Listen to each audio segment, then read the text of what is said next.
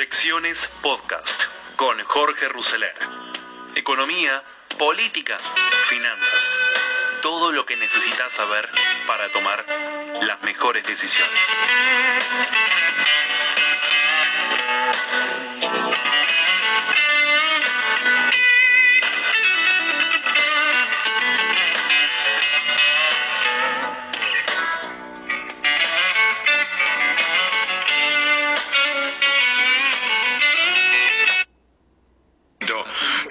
Buen día, economista, amigo, ¿cómo estás?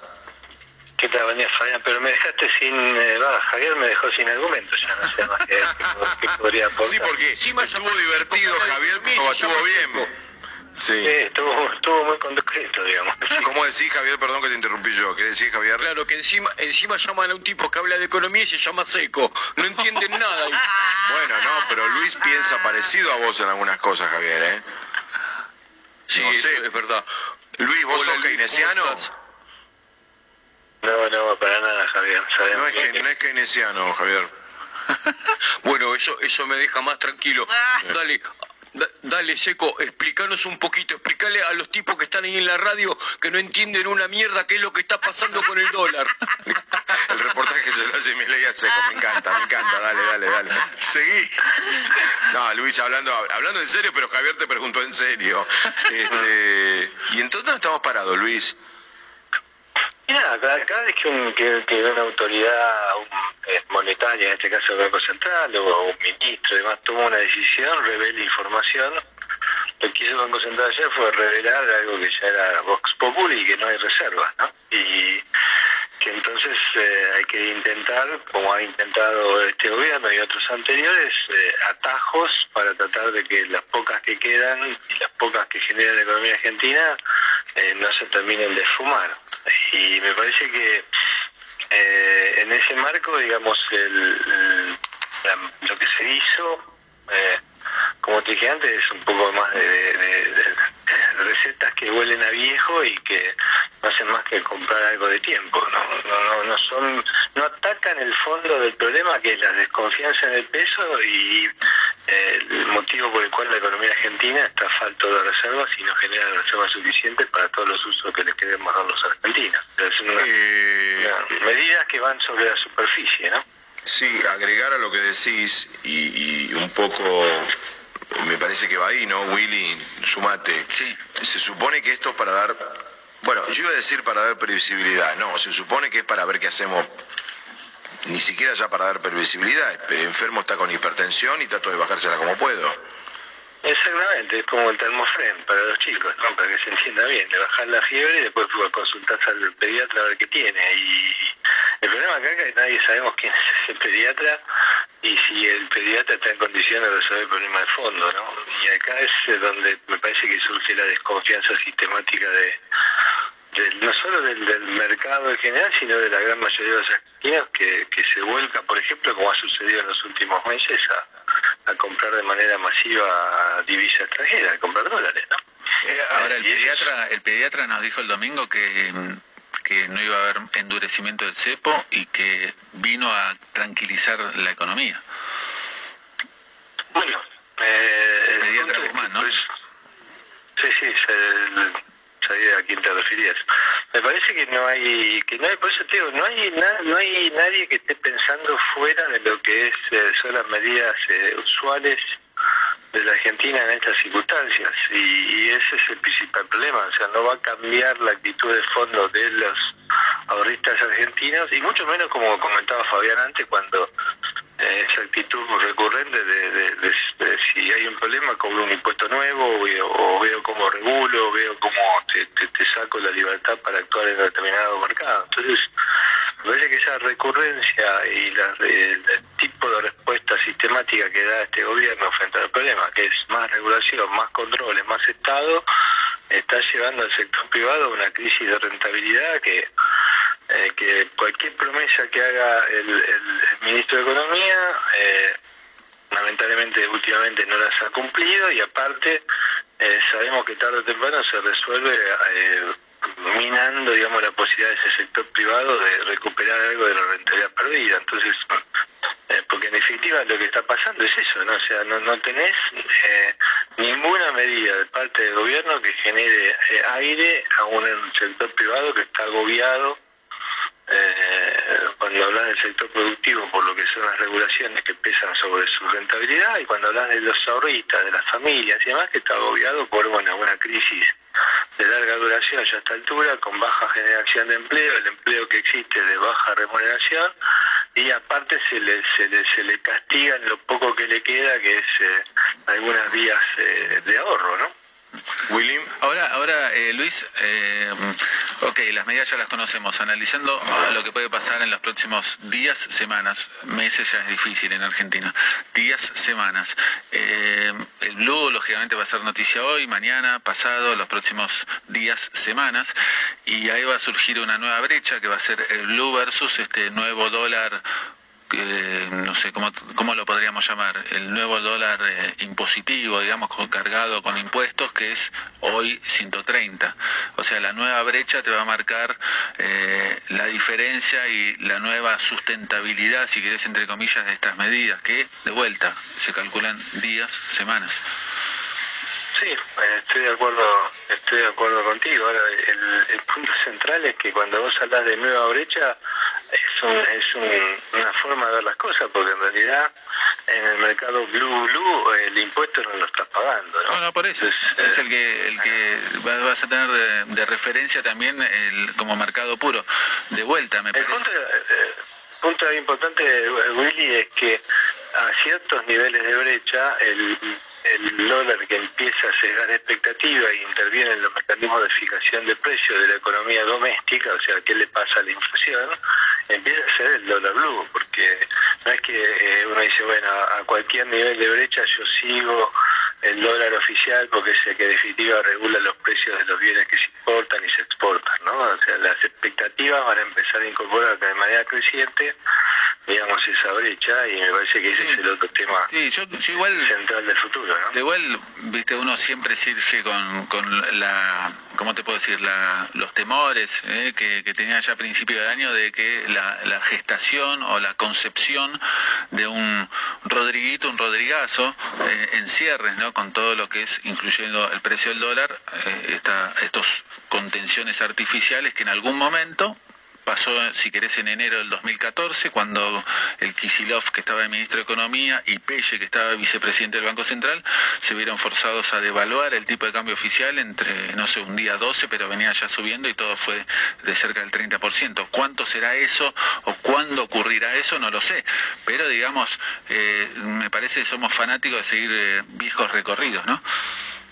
Sí, aparte hay un tema ahí, me, me introducís un tema fundamental, que es que en la medida que vos no salgas de esta lógica del parche, por llamar de alguna manera, de Claro. atacar las manifestaciones del problema y no en en la raíz, el fondo de las cosas, eh, surge, va a seguir surgiendo el- la cuestión de la licuación como un mecanismo para resolver el problema en el tema fiscal, por ejemplo. O sea, si no hay una señal concreta, ahora eh, se envió este proyecto de presupuesto que bajar a la mitad o más de la mitad el déficit fiscal de este año para el año que viene. ¿no? Entonces la pregunta es cómo lo van a hacer. Y uno dice, bueno, pues, ¿qué tienen en la cabeza? ¿Cuáles son las políticas proactivas que hacen que eso suceda? Eh, mirás lo que se repartió a los medios y hablan de que el gasto real no se va a ver afectado, o sea que va a crecer por encima de la inflación. Entonces, dice, ¿pero ¿cómo vas a arreglar cinco puntos de déficit fiscal eh, sin inflación? Porque esa es la duda que empieza a surgir. No sé, ¿no estará pero es dando que- vuelta en la cabeza de alguien sorprender con más inflación para licuar? Yo, yo creo, Luis, algo que comenté ayer, que el presupuesto que se presentó ayer, por eso yo hacía la, metía la ironía de va a la Comisión de Ciencia Ficción Presupuestaria de la Cámara de Diputados. Eh, yo creo que forma parte de una ficción más grande que va a ser un acuerdo a su vez eh, con el fondo, escrito por Henri Saint-Exupéry, el autor del Principito, absolutamente incumplible, absolutamente dibujado, como le encanta al Fondo Monetario, esto hay que decirlo también, y después van a decir, pero ¿cómo? Hicimos un acuerdo con el fondo y no impactó en los mercados, y los inversores no llegan al país. No, bueno, la gente boba no es. Claro, sí, por eso, por eso te digo, o sea, no hay nada sin... Alguien le ha vendido al gobierno que acordar con los bonistas o hacer un acuerdo con el fondo significa que viene la inversión. Lo desopilante del caso es que este es el mismo error que cometió Macri. Y Macri, a su vez, cometía errores que había cometido Cristina, lo cual uno puede deducir, siendo las 7 y 50 de la mañana de este día, con los anuncios de ayer del dólar, es que los funcionarios ni siquiera saben lo que pasó tres años antes. O sea, ya no estoy pidiendo que sepan lo que pasó con Perón en el 46, con Frondizi en el 58, con Ilia, con Martínez Dios, con Cavallo. Que por lo menos lean a Duhovny y a Nicky Caputo, los horrores que cometieron ellos. ¿Ustedes se acuerdan a Macri diciéndonos que el acuerdo con el fondo solucionaba todo? ¿Qué va a venir? ¿Alberto Fernández y Guzmán se van a parar a decirnos que el Fondo Monetario va a resolver la Argentina? Porque es lo que viene déjame decirte algo en línea con eso, ¿no? Eh, de, lo que viene a decirse es el acuerdo con el fondo. Lo que fue creo que viene. La salida, fue la salida del default, ¿no?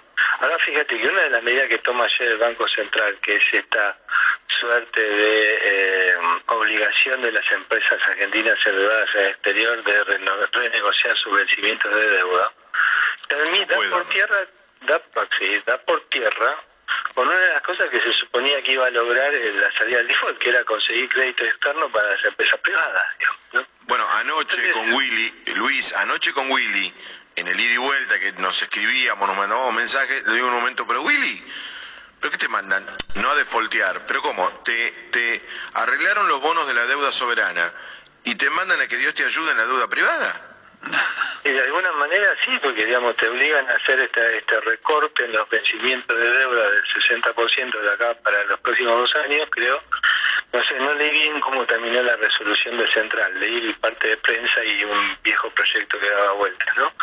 Pero básicamente te obligan a eso y, los acreedores no están porque, primero no, te tienen por qué decir que sí, como bien decís vos, y segundo, alguna que otra empresa va a quedar en el limbo de cómo no puede renegociar en ese sentido, con de dónde saca el resto de los dólares, ¿no? Para pagar su deuda. Bien, Luis, eh, profesor Abrazón, gracias. Chau, chi. Un placer, como siempre, hablar con ustedes. Luis Seco, eh, como diría. Así, Luis Seco, eh, en diálogo con eh, Fabián Doman, donde decía que las medidas adoptadas en materia económica sobre el dólar no atacan el fondo del problema, que obviamente es la desconfianza en el peso y que van por la superficie. Además, criticó todas las medidas porque lo único que hacen es generar más complicaciones con el sector privado. Así empezábamos este nuevo capítulo de proyecciones 2020 de un día de un día calentito. Seguimos eh, sumando testimonios de economistas, de prestigiosos economistas a este capítulo y respecto de las medidas tomadas anoche por el Banco Central, donde creo yo que una de las más duras es el tema de eh, la deuda corporativa de todas las ONs eh, emitidas en dólares con fecha de vencimiento entre el primero de septiembre y el 31 de marzo del 2021, dado que el Banco Central obliga a esas empresas a refinanciar el 60% del saldo, dado que las empresas solo pueden cancelar el 40% del capital. ¿Qué opinaba sobre esto Daniel Artana? Bueno, vamos a escuchar a Daniel Artana que dice que lo más grave es que las empresas con de 1981, fecha 32, no, vamos a meter en ese partido. estamos ahí. Porque ustedes saben. Ahora sí. Vamos a escuchar a Daniel Artana, que dice que lo más grave es que las empresas con deudas en el exterior las obligan a defoltear o a pagar todo lo que vencía. Carlos, lo tengo Daniel Artana. Vamos a recorrer distintas opiniones, que es el responsable de Fiel. Daniel, soy Luis Novares y buen día, ¿cómo estás? ¿Cómo te va, Luis? A mí dos más dos me da con decimales, así que apelo a tu, a tu persistencia, a tu pedagogía. ¿Me das tu opinión de esta medida? Bueno, mira, yo creo que acá eh, primero revela que la posición de reservas del Banco Central era muy delicada porque si no, no hacen estas cosas. Segunda cuestión, eh, yo voy a empezar por lo que me parece más grave. Lo más grave no es lo que afecta a las personas que tienen algún impacto, digamos, sino eh, básicamente que a las empresas que tenían vencimientos de acá hasta fin de año, las obligas a, eh, si, si para pagar quieren acceder al mercado oficial de cambios, las obligan a, arreglar con los acreedores una postergación de deuda. Ahora, el acreedor puede decirte, no, y eso fuerza a la empresa o a defoltear o a pagar todo lo que le vencía por alguno de los tipos de cambio alternativos y eso le genera por supuesto un daño patrimonial. Dentro de esas empresas, según dicen colegas tuyos en los diarios de hoy, estaría IPF, por ejemplo. Mm. Ahora, ¿qué hacía? ¿Para qué se endeudaban las empresas en el exterior? Se endeudaban o bien para financiar exportaciones, que a su vez se le ponen restricciones a, los que, a las grandes empresas que prefinancian exportaciones en el mercado local, o bien lo hacían para inversión. Entonces, vos en general trabas hoy el repago de préstamos, estás afectando que alguien te preste en el futuro. Le acabas de meter un ruido más al que le genera la pandemia a las empresas, por lo menos a estas que podían acceder a financiamiento del exterior, que son en general empresas grandes, eh, que por ahí eh, tenían programas de inversión aún recortados, bueno, los van a tener más complicados. Y después está todo lo que tiene que ver con la cuestión eh, de personas, eh, que básicamente es tratar de encarecer eh, lo que se llama el dólar ahorro. Esto puede tener algún impacto en el dólar blue, porque quizás baje un poco la parte de esa compra de dólar ahorro, terminaba abasteciendo la demanda en el blue. Si tenés menos compra de dólar ahorro, el Banco Central estará feliz, pero va a tener el problema de que la derecha con el blue se le va a subir. No digo que eso va a ocurrir hoy, va a ocurrir en algún momento, digamos. pero bueno, yo creo que el problema central es que eh, hay acá una situación, estas cosas ocurren, porque vos fíjate que paradojalmente en el mundo le faltan dólares. Vos tenés cuestiones que tienen que ver con desconfianza que genera el programa económico, y ahí tenemos que ir a lo fiscal y monetario, y tenemos que ver con desconfianza que genera las decisiones políticas, que obviamente influyen sobre las decisiones económicas. Y ahí me parece que estamos con una debilidad muy importante, y que me parece que los funcionarios económicos lidian contra ese problema, obviamente ellos nunca te lo van a reconocer, pero el lío político que tenemos genera la eh, aviva la desconfianza y eso en general es malo mm. para funcionar una economía. el problema de fondo viene por ahí. Carlitos Burgueño quiere hacerte una pregunta, Daniel. Hola, Daniel, ¿cómo te va? Eh, Hola, Carlos. Puede sonar medio naif la pregunta. Vos sos uno de los consultores que más habla con las empresas de aquí y de afuera. La pregunta es, ¿la Argentina de hoy ¿Da como para invertir, como para traer dólares e invertir? Mira, yo creo que no hay mucho apetito por inversión. Ahora, eh, en realidad vamos a ponerlo de esta manera. Si miras dentro de las medidas de ayer, yo entiendo que han flexibilizado el contado con liquidación para traer plata, que esto era una cosa obvia que no se sabía porque no lo habían hecho antes. Pero eh, mi impresión es que eso va a, un poco a la discusión que tenía recién con el vicepresidente del Banco Central, eh, Luis. Vos lo que tenés son eh, empresas más de salida que de entrada en la Argentina. Y esto no tiene que ver con si tenés un negocio montado en el importado o no, porque tampoco es así. Cualquiera que vaya a mirar estas empresas que mencionó Luis se da cuenta que venden productos nacionales también. Es decir, va por ahí la explicación. La explicación va por la cantidad de regulaciones raras que tiene la Argentina y de cambio de reglas de juego que te desalientan a gente que está acostumbrada a lidiar con otro tipo de cuestiones. Porque otra vez, la pandemia ha sido tremenda, así que en Perú, Perú tiene una crisis política fenomenal que no sé dónde va a terminar. Y no ves la misma salida de empresa de Perú que de la Argentina. Porque capaz que ven que en materia económica la cosa es más predecible. Entonces vos acá tenés regulaciones cambiarias que otros países no tienen, aún en circunstancias de pandemia. Tenés cambio de reglas de juego, como pasó con el tema de, Internet y del cable hace un par de semanas atrás. Tenés contradicciones. Tuviste al ministro de Economía el fin de semana diciendo que no iban a, a apretar las regulaciones cambiarias y el martes las apretaron. Entonces, ¿cómo queda parado el, ministro de Economía en esta historia? ¿Me Entonces, vos tenés una cantidad de ruido que en otros países no está. Y yo creo que la solución de esto no viene por lo que pueda hacer el Banco Central que se hace cuestiones instrumentales. La solución de fondo pasa por darse cuenta qué es lo que nos está generando esa desconfianza en la Argentina. Que eh, en realidad al gobierno le, va, le cuesta esto, pero cuando se ve que ganan la primaria, el riesgo país se dispara, pasa de 800 puntos a 2000. Entonces había algo que se percibía de que no confiaban en la forma que esta coalición de gobierno ve eh, la economía. Y me parece que el problema, el problema, es mucho más de fondo, es una cuestión que tenés que ir a mirar qué concepción de la economía tenés, qué es lo que hace el resto del mundo, y a partir de ahí mirar, sí, porque si vos querés ser raro, tenés que tener superávit fiscal y superávit externo, y hoy no tenés superávit fiscal, que fue lo que tuvo Néstor Kirchner durante mucho tiempo. Era raro en materia de decisiones económicas, pero sobraban dólares y el fisco era superavitario, lo que a le importaba. Y además teníamos la soja y Brasil volando. Ni la soja está volando hoy, ni Brasil está volando hoy. y no tenés superávit fiscal. Entonces no te puedes dar el lujo de ser raro. ¿Entendés? Sí, Yo creo que la cosa simplificando pasa un poco por ahí. Como siempre, un placer, Daniel. A vos y a Carlos también. Un abrazo. Bueno, ahí pasaba Daniel Artana con Novarecio, hablando sobre las medidas adoptadas por el Central, asegurando que crecerá la brecha entre el tipo de cambio oficial y el blue, y ese es uno de los puntos centrales que seguimos mencionando que se basa en la desconfianza. Decía que en la época de Néstor volaba la soja y volaba Brasil. Bueno, ahora me parece que lo que vuela la brecha, ese es el problema que tiene este gobierno de inconsistencias entre lo que es la política fiscal, la política monetaria y la política cambiaria.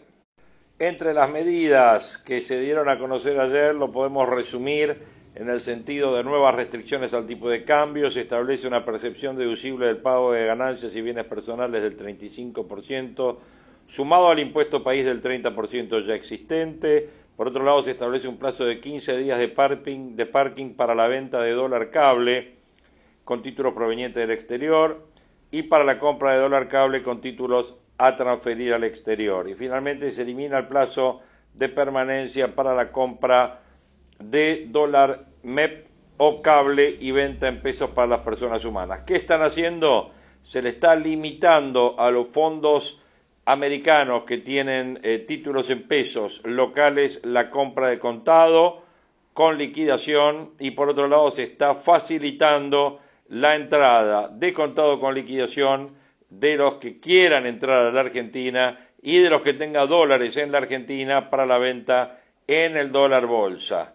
¿Qué está pasando? Sube 4% el contado con liquidación hasta 134, la brecha se dispara a 78, el oficial está en 75,24. Mala reacción del mercado, los bonos soberanos, ley internacional y ley local bajan entre 3 y 4% con una tasa de rendimiento de cerca del 13%. El bono 29 cae 3%, está en 47 dólares y el bono 30 cae 4%, está en 46 dólares y medio. Las acciones sufren en el exterior y bajan 4% en promedio, 6% Grupo Galicia abajo, 4% IPF abajo. Siguen positivos los mercados internacionales, están medio al alza el Dow, 0,3 al alza el S&P 500 a la espera de la decisión de la Fed sobre las tasas y a pesar de los datos no muy positivos. Dijimos 75.25 el dólar mayorista, 79 Banco Nación, el solidario más impuesto en 131, el blue en 147, 11% de suba pero no venden, el dólar MEP en 128 y el contado con liquidación con acciones de IPF en 130. Si tomamos el dólar implícito de base monetaria más el IC sobre reserva nos da un tipo de cambio implícito, lo que sería la convertibilidad de 113,76. El riesgo país en 1.170 puntos. Bueno, ahí tenemos qué es lo que está pasando en el día de la fecha. Con respecto a mi opinión con respecto al tema de la deuda, bueno, está el tema de la restricción. Yo creo que lo que el Banco Central está haciendo está empujando a las empresas a reestructurar toda su deuda, pagando una parte a dos años o más. Ya hubo un montón de empresas que se anticiparon a esto. Está el canje de IPF que se hizo en el mes de junio, recuerdan ustedes, junio-julio, con los vencimientos de marzo del 2021, que reestructuró eh, entre el 2022 y el 2025 en, distintos en un bono con distintos pagos con un 60% de aceptación, está Aeropuertos Argentina que lo hizo, también Telecom que lo hizo y últimamente eh, se le había adelantado ya Banco Hipotecario que tenía un vencimiento para marzo del año que viene, también lo canjeó por otro bono al 2025. Obviamente esto con aceptación de sus acreedores en el mercado internacional. Lo que va a estar, lo que las empresas para mí van a estar haciendo es justamente eso, no pagando una partecita y pasando dos años, sino eh, intentando canjes voluntarios por la totalidad del bono, ahora que está la legislación esta de que eh, tienen que refinanciar sí o sí obligatoriamente por dos años la, este, el 60% que el central no les cubre un buen análisis respecto del momento político y de las idas y vueltas que se tomaron para estas decisiones es, eh, lo podemos estar viendo en tres aspectos. Por un lado, el domingo el reportaje que se hizo en La Nación, que eh, José del Río le hizo en La Nación al ministro Guzmán, donde Guzmán dice todo lo contrario a las medidas que se tomaron. Segundo,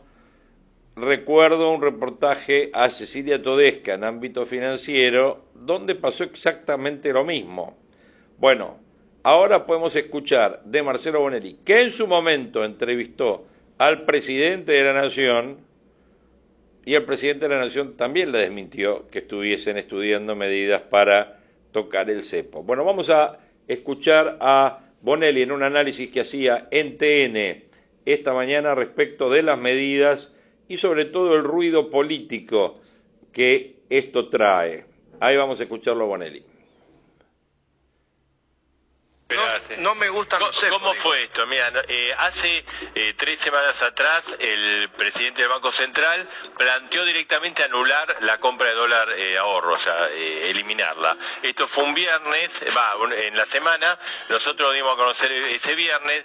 El sábado, Cecilia Todesca declaró en línea con esa, hizo una declaración eh, diciendo que bueno, que había que acostumbrarse a pensar del cepo, que había que darle prioridad a los dólares para la producción, no para el ahorro.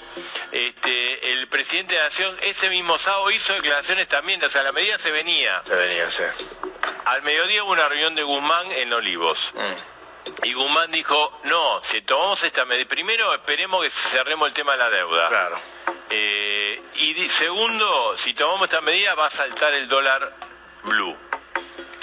Entonces se desactivó todo. Eh, ahora, ¿qué, es lo que sucede? ¿Qué hay atrás de esto? Desde eh, en el mes de julio nosotros dijimos, había casi 4 millones de personas que compraron dólar ahorro. Se fueron 800 millones de dólares. En agosto, todavía no está el dato oficial, se fueron eh, cerca de mil millones de dólares y hubo 4 millones 200 mil personas que compraron dólar ahorro. En septiembre la proyección te da 5 millones de personas. O sea, esto iba Ahora, pero y, las reservas se iban disminuyendo. Nosotros dijimos aquí que las reservas de libre disponibilidad están a un nivel muy bajo. O sea, la, efectiva, la que tiene el Banco Central para intervenir. ¿Cuánto es? Y está alrededor de 6.000. mil. Eh, pero está bien, pero lo que está haciendo la gente o sea, no son los millonarios los que están comprando. No, no, no. O sea, lo compra... Lo compra de 200 están comprando. claro, de a 200. O sea, lo compra aquella, aquella persona que trata de mantener un poco el valor del peso que se va evaporando. Hay, dos tipos de compra. Uno, los y que... los que hacen los purés, el famoso puré. Claro, los que tratan de decir, bueno, tengo un pesito, lo trato de preservar. Este, y son 200 dólares, porque más de 200 no, puedes comprar, no hay que comprar 10 millones, no. Eh, y aquellos que compraban y vendían en el blue. Ahora, si yo me atengo a lo que dijo eh, Martín Guzmán, mm. Eh, eh, adentro del gobierno para frenar la medida, fue, ojo, que si tomamos esta medida va a subir el, blue. ¿Y hoy, y hoy va a subir el blue. Yo me atengo a eso. Y el ministro de Economía dijo eso internamente, el dólar blue va a subir. ¿A cuánto va a subir? Mira, no se sabe, la verdad que no se sabe porque, digamos, el dólar blue ya está muy alto. Claro. algunos hablaban anoche que podía subir, sin, arrancar con 5 pesos más, o sea, ir a 136, 140, pero está a un nivel muy alto. Y acá lo que pasa a mí en el mercado cambia, porque la gente además mm, no solo compra dólares, sino que aquellos que tienen que liquidar no liquidan, aquellos que quieren comprar eh, eh, importaciones se anticipa. El tipo que quiere comprar un auto o un departamento tampoco gasta, o sea, esto lo que está generando es... Eh, sí. Paremos, ven, ven. y bueno, porque hay una gran incertidumbre, hay una incertidumbre, yo te diría política, por cosas que han pasado en los últimos dos, tres meses, básicamente el avance de Cristina Fernández de Kinder sobre eh, Alberto Fernández, decisiones muy polémicas que se han tomado, y después, bueno, hay una situación, hace nueve años que Argentina no crece y decrece, entonces cuando la gente ve este panorama dice, me cubro y me compro eh, dólares. Esta medida es un tapón a eso, ahora no soluciona el problema de fondo, está clarísimo, el problema de fondo, ¿cómo se soluciona? cuanto eh, aumentando las reservas, que haya más dólares, exportando más. Eso lleva tiempo, no podés hacerlo. Pero la señal que hay ahora, que todas las medidas que se están tomando ahora, no van a generar esa solución ni a mediano plazo. Pero además, el, el que exporta, viste que la liquidación de las exportaciones te pagan 50 dólares. O sea, vos, digamos, cobras 50 dólares. Cuando querés traspasarlo a- al dólar efectivo, si lo querés hacer, tenés que pagar 130 y pico, o sea, perdés un montón de plata. El dólar, digamos, lo, lo único positivo de, de ayer es que el dólar comercial, el que se exporta y se importa, el que fija, el que impacta sobre el nivel de precio, se mantiene en los 78 pesos, ¿no? Ahora, cuando hay un dólar a 78 y otro dólar a 130, ¿cuál es la expectativa? Que el dólar de 78 Va para suba. Entonces pasa lo que vos decís, el exportador trata de retener, no liquida, porque dice, mira, yo cuanto más retenga, este, este billete va a valer más. pesos en adelante. El importador hace lo contrario. Me apuro a importar porque eh, se va a encarecer la importación. Y eso hace, afecta el nivel de reserva. O sea, Marcelo, digamos, esta medida es una medida, no sé qué dirán los economistas, ¿no? Pero está vinculada con eh, poner restricciones en lugar de tratar de impulsar lo que es la pro- local, Claro, o sea, sí. se produzca más y se porte más. Dijo el presidente en tu programa el otro día, o sea, pero no, no sé si ayuda a esto, ¿no? No, no, esto no ayuda, es una señal de que le mete mucho ruido a la economía. Eh, es una emergencia. Ahora, si vos anunciás una emergencia, una medida de emergencia coyuntural, de restricción, pero además anunciás un montón de cosas para que vos digas, en la emergencia está esto, pero esto va rumbo a que haya más dólares, bueno, sí, porque preservar la reserva. Lo peor que puede pasar es que el Banco Central se quede con cero reserva, porque ahí Argentina va a una hiperinflación. Ahora, eh, el problema es que vamos de parche tras parche. El año pasado... ¿Cuánto hace que venimos hablando de cepo, Marcelo? Bueno, Cu- En la época de Néstor, de Nés- Eh, Néstor no, de Cristina. de El segundo mandato de el Cristina mandato fue Cristina, horrible. Todo cepo. Y a partir de ahí la economía empezó a caer. Exacto, a partir de ¿Eh? 2011, sí. Eh, a ver, Mauricio Macri levantó el cepo. Levantó el cepo, pero después lo volvió a poner. Terminó su mandato poniendo un cepo y los 200 dólares lo puso Sí, sí, Macri. lo puso o sea, parece la Sí, sí. prehistoria. No, fue el año pasado para esta época. Y eh, Ahora, esto demuestra también la, la desesperación del argentino por el verde, ¿no? Por el dólar. Sí, demuestra de que la economía no cierra, demuestra de que la inflación, entonces eh, la gente no se vale. desespera por el dólar porque sabe que si te quedas en pesos no, no perdiste. Eh, otra cosa, ayer eh, se anuncia el presupuesto, ¿no? Se anunció el presupuesto, justo, se sí. anunció, ¿no? Pero hace como un año y medio que no- ah, no, Se dijo, no, con el presupuesto vamos a dar confiabilidad. Y anuncian una catarata de cosas a, a la 30 minutos, con lo cual... Tapan, tapan la información del presupuesto. Y además te digo, lo del dólar a 100 que habla del presupuesto, ya olvídate, nadie lo cree. O sea, Sí, duró, razón. duró este, menos de lo que lo traten. Tenés razón, sí. Eh, la verdad que estamos complicados y la verdad lo que hay que esperar es, es- hay, eh, ¿por qué no hacen medidas de sentido común? ¿No? Hay que traer dólares, hay que, hay que exportar, bueno, incentivemos a los que generen dólares, hay un plan de la agroindustria eh, que puede ser mejor corregido, ¿no? Para eh, no solo vender productos primarios, sino agregarle eh, valor, valor agregado agregado, argentino y generar más dólares. Y más laburo, más, más laburo para la gente. Eso está dando vueltas, lo reciben todo. ¿Por qué no lo hacemos? Digo, porque to- tomar la que medida de que coyuntura el sentido común, que es el menor común de los sentidos. es realmente, este, y, y yo te digo, obviamente la gran responsabilidad la tiene el gobierno, porque para eso se propuso para gobernar, pero además hay un montón de sectores que están vinculados a la economía y también, viste, que yo, los gobernadores no hablan, eh, la oposición está en otros temas, no puede hablar de economía porque le fue muy mal. Este, los empresarios tímidamente se están expresando, pero también eh, podrían jugar un rol más importante. Los sindicalistas preocupados, todo parche. Pero, la obra pero además, social. después te pregun- se preguntan por qué se están yendo las empresas de la República Argentina, ¿no? Empresas grandes. Bueno, por estas cosas, ¿no? Es decir, esto lo que genera es incertidumbre, ¿no? Y al no tener certidumbre un empresario dice, para un poquito, yo quiero ganar guita, ¿no? Para poder reinvertir, ¿no? Para pagarle bien a mis empleados, lo que sea. Acá no hay expectativa de ganar plata. Y si ganas plata, después no la puedes sacar en dólares. Si un la quieren sacar. No, y además cuando hay un dólar, eh, porque si vos querés invertir plata, te reconocen el dólar a 78. Claro. Después Pues si no, no, yo quiero el dólar a 130, entonces paro, paro toda la inversión.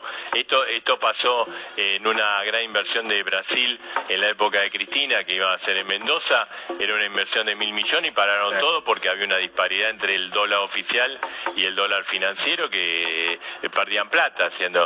Eh, hay otro tema, eh, por supuesto, el impacto, hay 5 millones de personas compraron, este, la proyección de septiembre compra dólar ahorro, o sea, es una buena sector de la población, muchos votantes de eh, Juntos por el Cambio, o sea, también la medida eh, te- tiene total, vayamos ahí, total, ellos no nos van a votar, ¿no? Claro, claro. Pero al margen de esto, eh, por eso Pero puede replicar en la gente común que no que los votaron a ellos también. Sí, obvio, Porque aumenta obvio. la inflación, están fritos. Pero lo que yo te digo es esto, estamos focalizados en eso y está muy bien, pero dentro de las medidas hay una medida que desde el punto de vista mm, eh, de, de la magnitud es mucho más importante del dólar ahorro, el dólar ahorro son mil millones de dólares este, por mes, que es el tema de las deudas de las empresas. Ah, sí, sí. Eh, Que, la- que las obligan a refinanciar. y las obligan, porque dicen, de acá a fin de año hay 4 mil millones de dólares involucrados. Te voy a dar el 40%, el resto no. O lo pagás con tu plata, que sería carísimo, o refinanciar. Eso le- a grandes empresas, que son las que de alguna manera tienen capacidad de Mucho invertir ruido, mucho y ruido. proyectos, les complica, o sea, les complica el, futuro inmediato. Muchas de ellas, eh, ya por suerte, algunas previeron y ya ne- renegociaron su deuda. Pero evidentemente, imagínate si vos renegociar tu deuda y tenés que pagar ahora, eh, en octubre, y le decís, no, hay que refinanciarte hace 10 días. Mira, no tengo los dólares. Ahora, ¿esto no genera de alguna manera que, que se paralice un poco todo y que vos digas, para un poquito, yo tengo unos mangos, me voy a comprar un auto, le puedo comprar un departamentito al nene, o estoy pensando en la persona de clase media, media alta, digamos, que puede llegar a movilizar un poco el Sí, que caído mercado inmobiliario, Sí, exactamente. ingresos. ¿Qué hago? Lo guardo, ¿qué, qué- digamos, Y esto lo que hace paraliza mucha más. duda, mucha incertidumbre y sí, paraliza por lo menos hasta que aclare, ¿no? Claro. Hasta que aclare. El tema es, ¿hay un tiempo límite de esto o es hasta que pase el vendaval de, de las compras de O sea, ahorro? A ver, eh, yo digo, el, el- el problema es un problema más de base, ¿no? Eh, porque después vamos a compartir. El problema es que Argentina no crece hace nueve años, decrece, y el problema es que no sabemos bien hacia dónde vamos. Entonces, si vos no sabes bien hacia dónde vamos, ¿qué haces? Lamentablemente, eh, vos podés decir, qué ruin la gente compra. No, se cubre, el que puede Claro, cubrirse claro. se cubre. Eh, y el que por ahí no tiene plata para comprar un, un dólar, se cubre comprando fideos. Y está bien que, que se haga, es natural que yo. sí, sí, sí. Y entonces Es, es una cosa de supervivencia, ¿no? acá falta una orientación de mediano, lo que llamamos siempre plan. Y además hay otra cosa, hay un tema político, porque se sabe, y lo dijimos hasta el hartazgo, pero lo piensa todo, no es que nosotros somos iluminados, decimos hasta el hartazgo, eh, que acá se necesita consenso para resolver el grave problema económico que tiene Argentina. Y lo que estamos viendo en los últimos tres meses es disenso. Sí, sí, consenso para un montón de cosas. ¿no? Para un montón. economía, lo que es la inseguridad, qué hacemos Sí, con el tema sanitario. el sanitario, ¿no? Efectivamente. Que es lo único que se están juntando por ahora, ¿no? Es una medida de emergencia, refleja básicamente el gran problema que tiene el tema de, de las reservas, ¿no? Así que vamos a ver cómo reacciona. La- por ejemplo, las acciones de Argentina al exterior van a reaccionar para abajo. Sí. Porque está claro que este, esto afecta al sector empresario, ¿no? La, claro, la claro, tercera claro, medida, claro. yo te digo. Sí. Y hay expectativa por el dólar. Cuanto generalmente, cuanto más restricción pones en el mercado oficial, Ah. el dólar paralelo sube. Ese era la- el diagnóstico de Guzmán. Había leído que se, iba a permitir, no sé si es cierto esto, es información que leí, que uno compre dólar en forma legal a 120. O sea, para intentar frenar la demanda. de- ¿Será cierto esto o no? Sí, no, bueno, para, ahora que no sea el dólar, para que no se vayan al blue, ¿será? 103, bueno, sí, que te permita comprar en el mercado, en el dólar con- bolsa. Ah, ese, contar con Que sí, que se puede hacer, se puede hacer, pero bueno, ahí te piden, no puedes comprar 100, 200, son operaciones Ah, grandes. Ah. Sí, podrías, pero bueno, te cobran comisiones, mont- eh, lo haces a través de un agente bursátil, generalmente son operaciones más importantes. Es, es factible, o sea, la apuesta también del gobierno es que el dólar contado con liqui y el, este, el dólar bolsa se compriman un poco. Ah. ¿eh? Pero esto tampoco hay que ver qué va a pasar hoy. Vos viste que cuando A se- las 10 de la mañana tenemos... Claro, vos viste como si arregló la deuda, al otro día bajó el dólar. Claro. Y, y después, empezó a subir. O sea, hay que ver eh, cuando hay controles, y no lo digo yo, lo dijo Guzmán dentro del gobierno.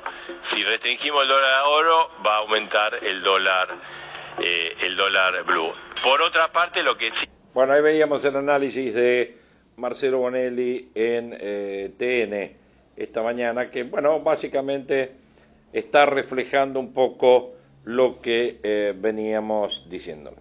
Dicen que fue una decisión de Alberto por pedido del Banco Central y si no lo hacían nos quedábamos sin reserva. Frase simple y surgida cerca del presidente Alberto Fernández que intentaban explicar la decisión de endurecer el cepo al dólar anunciada anoche por PESE. Una decisión que reconocen en la Rosada trae y traerá costos políticos concretos inmediatos, pero que seguirá vigente hasta que comiencen a entrar dólares. Bueno, va a tener que esperar un poquito. Altas fuentes del gobierno aseguraron que no se trató de una medida intempestiva, que se habla de esto hace por lo menos un mes. En el gabinete económico se discutieron alternativas y se consensuó que era lo mejor para este momento. Sabemos que es una medida restrictiva, nos toca administrar esta escasez en esta crisis pandémica y se hace para evitar más devaluaciones bruscas y picos inflacionarios, afirmaron en la jefatura de gabinete que encabeza Santiago Cafiero. Si esto no se corregía, la inflación terminaba cinco puntos por encima de lo planeado. Si queríamos que el presupuesto fuera sustentable, la cuestión monetaria obviamente no podía quedar afuera. En el gobierno dijeron que en el reportaje de Guzmán en La Nación el domingo, donde dijo cerrar más el cepo sería una medida para aguantar y no vinimos a aguantar la economía, el ministro reconocía que se estaban buscando distintas alternativas ante la dramática caída de reservas en dólares, consecuencia en buena medida del goteo constante de las compras.